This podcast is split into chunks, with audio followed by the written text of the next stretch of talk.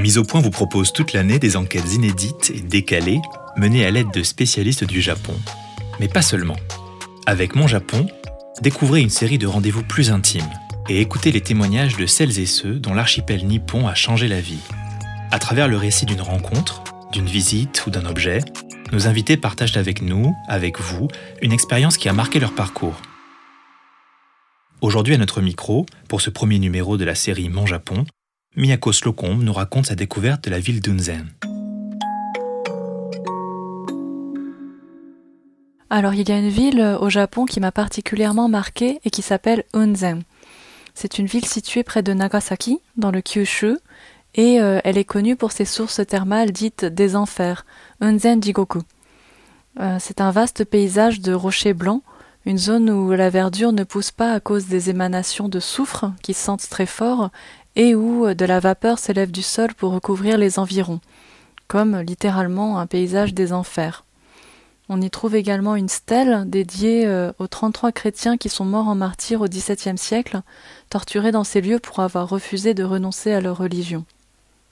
Ces enfers d'Unzen sont entourés de montagnes et euh, la région est régulièrement frappée par des éruptions volcaniques, dont la dernière, en 1991, a fait 43 morts. Et pourtant, euh, Unzen est aussi un lieu de villégiature où l'on vient euh, profiter des sources thermales ou faire de la randonnée. Car malgré sa triste histoire, Unzen a un étrange charme mêlé de tristesse et de mélancolie. C'est une ville qui est visuellement marquante et euh, il m'a suffi d'en voir quelques images pour vouloir absolument y aller alors que je ne savais rien de, cet endroit. Ces quelques images, je les avais vues euh, sur le compte Instagram du, Lézard Noir, un éditeur de manga pour qui je traduis de nombreuses œuvres depuis maintenant 15 ans. Sur ces photos, on voyait notamment euh, des chemins de montagne humides et recouverts d'une brume tellement épaisse qu'on avait du mal à savoir euh, à quelle heure de la journée les photos avaient été prises. Et puis il y avait des, mm, images d'un hôtel de style occidental, comme un grand chalet à l'allure rétro et très élégant, qui semblait tout droit sorti euh, des années folles japonaises.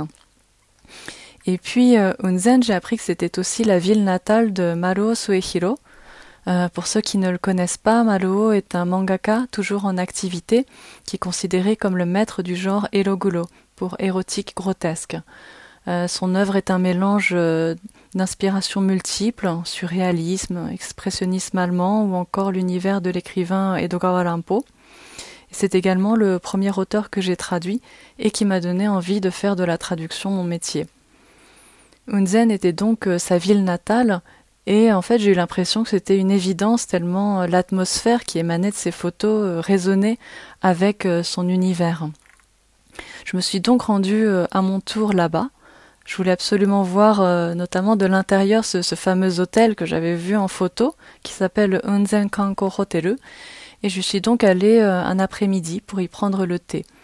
Alors les lieux étaient euh, assez intimidants, il n'y avait pas grand monde à cette heure-là, euh, juste euh, trois élégantes japonaises qui, finissaient leur déjeuner. Et une fois qu'elles sont parties, l'hôtel s'est retrouvé plongé dans le silence. Et au moment où j'allais repartir, moi aussi, un employé de l'hôtel, un homme assez âgé, au visage très impassible, m'a proposé de visiter les lieux. Et donc j'ai eu droit à une véritable visite guidée à la voie monocorde. J'ai pu découvrir donc euh, le grand hall, le bar avec son carrelage de l'époque, la salle de billard, la bibliothèque. Et j'ai appris à cette occasion que l'hôtel qui avait euh, ouvert ses portes en 1935 avait été euh, réquisitionné par l'armée américaine après la guerre jusqu'en 1950. Tout avait un charme rétro et une ambiance étrange, comme si les lieux étaient occupés par des fantômes. Au cours de, ce voyage, j'ai également eu l'occasion de découvrir le Kojigoku Onsenkan, de vieux bains publics d'eau de source, un peu excentrés, à tel point qu'en chemin j'ai cru euh, plusieurs fois que je m'étais perdue. Alors la façade en bois de cet établissement était euh, toute noircie, euh, les bains sentaient le soufre et l'eau était toute blanche. Dans les bains, euh, cette structure en bois, elle montait jusqu'à un haut plafond euh, impressionnant, et euh, là encore, les lieux étaient étrangement silencieux. Il y avait des femmes d'âge divers, hein, probablement des habitués qui se prélassaient, plongés dans leurs pensées. Je me souviens en particulier d'une femme de dos, assise au bord d'un des bassins, avec sa longue chevelure qui épousait la forme de son dos arrondi. Et bizarrement, je ne me souviens d'aucun des visages. Alors je pense que la découverte de cette ville d'Unzen m'a permis d'approfondir ma compréhension de l'univers de Malo Suehiro. Et euh, dans la traduction, il y a une grande part de, travail inconscient. Où on va appréhender physiquement, sensoriellement tout l'univers qui se déploie à partir du texte et des images quand il s'agit de, de, manga, et on va restituer ce ressenti euh, en traduisant. Et euh, de la même manière que les images et l'atmosphère d'Unzen ont probablement nourri l'inconscient de Maruo, j'aime euh, à me dire que qu'elles influencent peut-être ma, ma, manière de traduire ces histoires aujourd'hui.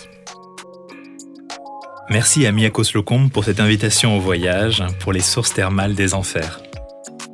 Abonnez-vous pour ne pas manquer les prochains numéros de Mon Japon. Merci encore pour votre écoute et à bientôt pour de nouveaux épisodes de Mise au point le podcast de la Maison de la Culture du Japon à Paris.